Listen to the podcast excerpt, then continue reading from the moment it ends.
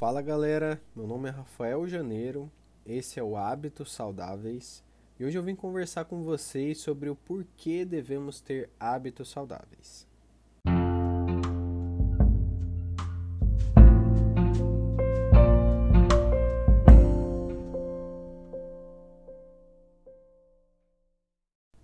No primeiro episódio, eu te expliquei como que eu me interessei por hábitos e hoje, o meu objetivo é o seguinte: fazer com que você entenda a importância de criar e cultivar bons hábitos de vida. Um grupo de Stanford realizou um estudo que abordava quatro fatores que influenciavam uma pessoa a viver mais de 65 anos.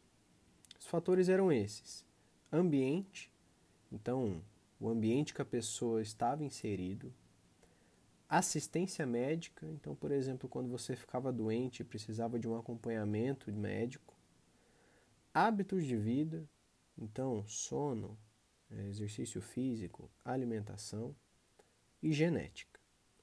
Vamos às porcentagens. A assistência médica era um fator que influenciava em apenas 5% uma pessoa viver mais de 65 anos, segundo o estudo. Agora, pasme. A genética está relacionada a apenas 15% dessa influência.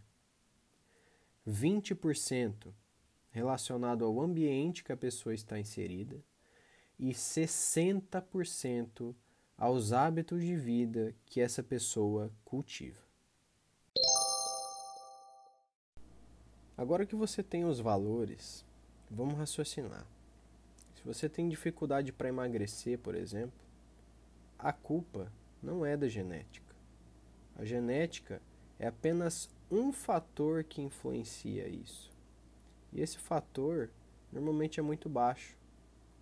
Normalmente costuma ser um quarto daquilo que os hábitos de vida influenciam.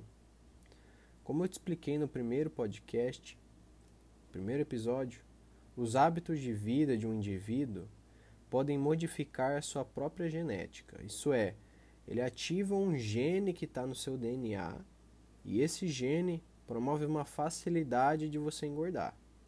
E que tipo de hábito que pode ativar esse gene? Maus hábitos.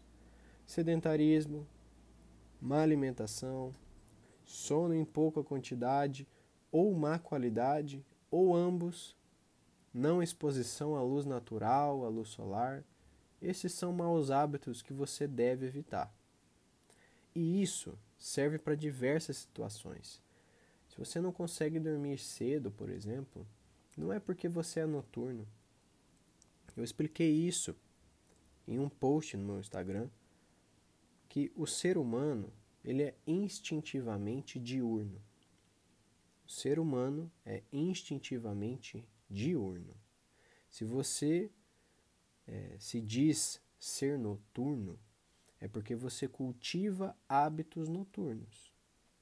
Você provavelmente não deve realizar a higiene do sono, por exemplo. E o que, que é a higiene do sono? Basicamente é um hábito de sono. Se você nunca ouviu falar nisso, eu tenho um post que se chama 5 Passos para Dormir Melhor. Lá eu te dou uh, o, o, passo a passo do, de como que você pode melhorar o seu sono. E aqui no podcast também tem um episódio falando sobre higiene do sono. Então, se por exemplo você tem dificuldade em começar o hábito da leitura, não necessariamente é porque você tem dificuldade em se concentrar. Tem pessoas, claro, que têm TDAH, né, que é o transtorno do déficit de atenção com hiperatividade. Mas não necessariamente você tem. Às vezes você só não quer ler né? Você não quer tornar a leitura um hábito. E se você quiser tornar a leitura um hábito, no meu Instagram também eu te explico como que eu venho fazendo para tornar a leitura um hábito. O nome, do, pod, nome do, do post é Como Tornar a Leitura um Hábito. É bem simples, é de pouco a pouco, como eu sempre falo. Hábito precisa ser de pouco a pouco, tá? O que eu queria passar com esse episódio é que nem tudo é genética. Muitas vezes a gente fica culpando e terceirizando essa culpa para a genética. Mas normalmente é por conta dos nossos hábitos, que a gente, por exemplo, está engordando, que a gente, por exemplo, não tem produtividade porque não tem um bom sono, que a gente, por exemplo, está engordando também porque não faz exercício físico, se sente numa indisposição imensa, mas é porque a gente não cultiva bons hábitos.